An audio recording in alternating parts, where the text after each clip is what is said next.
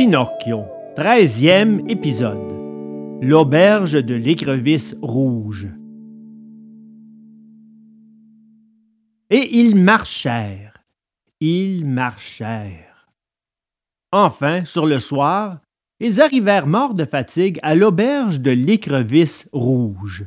Arrêtons-nous un moment ici, dit le renard. Le temps de manger un peu et de nous reposer quelques heures.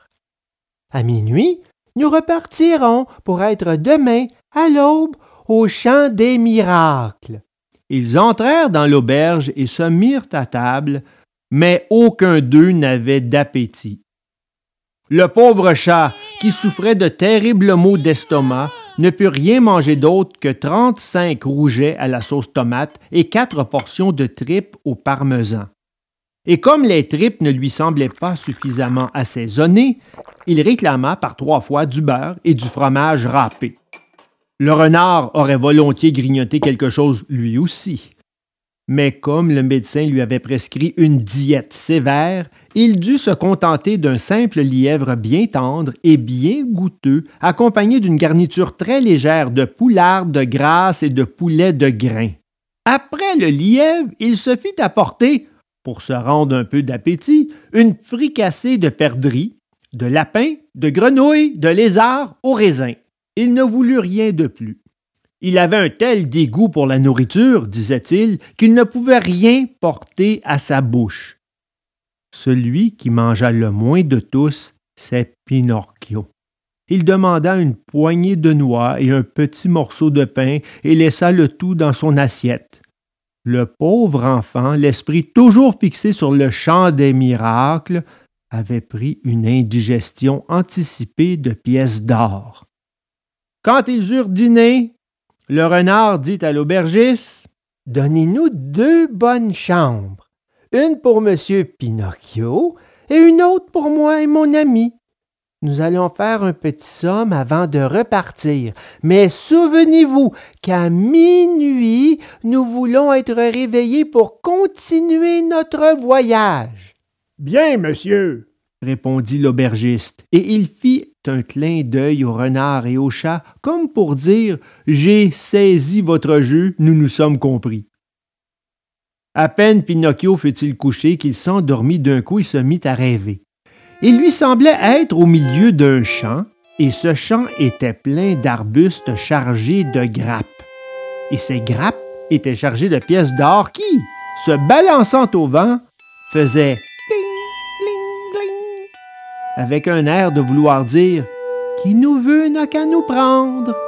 Mais au moment crucial, c'est-à-dire quand Pinocchio allongea la main pour prendre à poignée toutes ces belles pièces et se les mettre dans la poche, il fut réveillé brutalement par trois violents coups frappés à la porte de sa chambre. C'était l'aubergiste qui venait lui dire que minuit avait sonné. Mes amis sont prêts? demanda le pantin. Plutôt. Ils sont partis il y a deux heures. Pourquoi donc étaient-ils si pressés?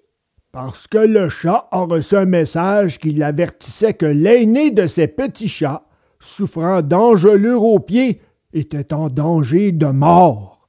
Et le dîner, ils l'ont payé? Qu'en pensez-vous? Ce sont là des gens trop bien élevés pour qu'ils fassent un affront pareil à votre seigneurie. Dommage.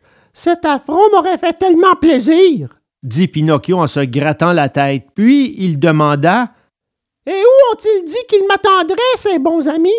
Au champ des miracles, demain matin, au lever du jour.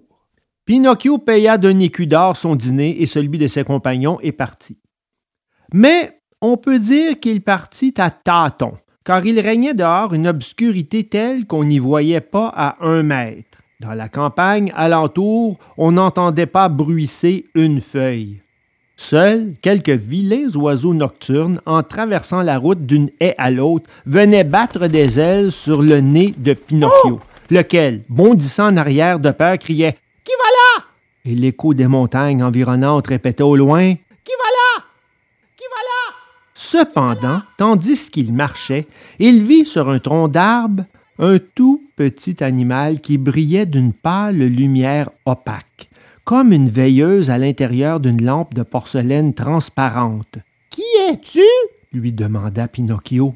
Je suis l'ombre du grillon parlant, répondit le petit animal d'une minuscule voix toute faible, toute faible, qui semblait venir de l'autre monde. Que me veux-tu? dit le pantin. Je veux te donner un conseil. Retourne sur tes pas et apporte les quatre écus qui te sont restés à ton papa qui pleure et se désespère de ne pas t'avoir plus revu. Demain, mon papa sera un grand seigneur, parce que ces quatre écus seront devenus deux mille. Ne te fie pas, mon garçon, à ceux qui promettent de t'enrichir en un jour. En général, ce sont des fous ou des escrocs. Suis mon conseil, retourne sur tes pas. Et moi, au contraire, je veux continuer. Il est tard. Je veux continuer. La nuit est sombre. Je veux continuer. La route est dangereuse. Je veux continuer. Souviens-toi que les enfants qui veulent n'en faire qu'à leur tête et selon leurs caprices s'en repentent tôt ou tard toujours les mêmes histoires. Euh, bonne nuit, Grillon. Bonne nuit, Pinocchio, et que le ciel te sauve du brouillard et des assassins. À peine eut-il prononcé ces derniers mots, le grillon parlant disparut comme s'éteint une bougie qu'on souffle, et la route se fit plus sombre encore qu'auparavant.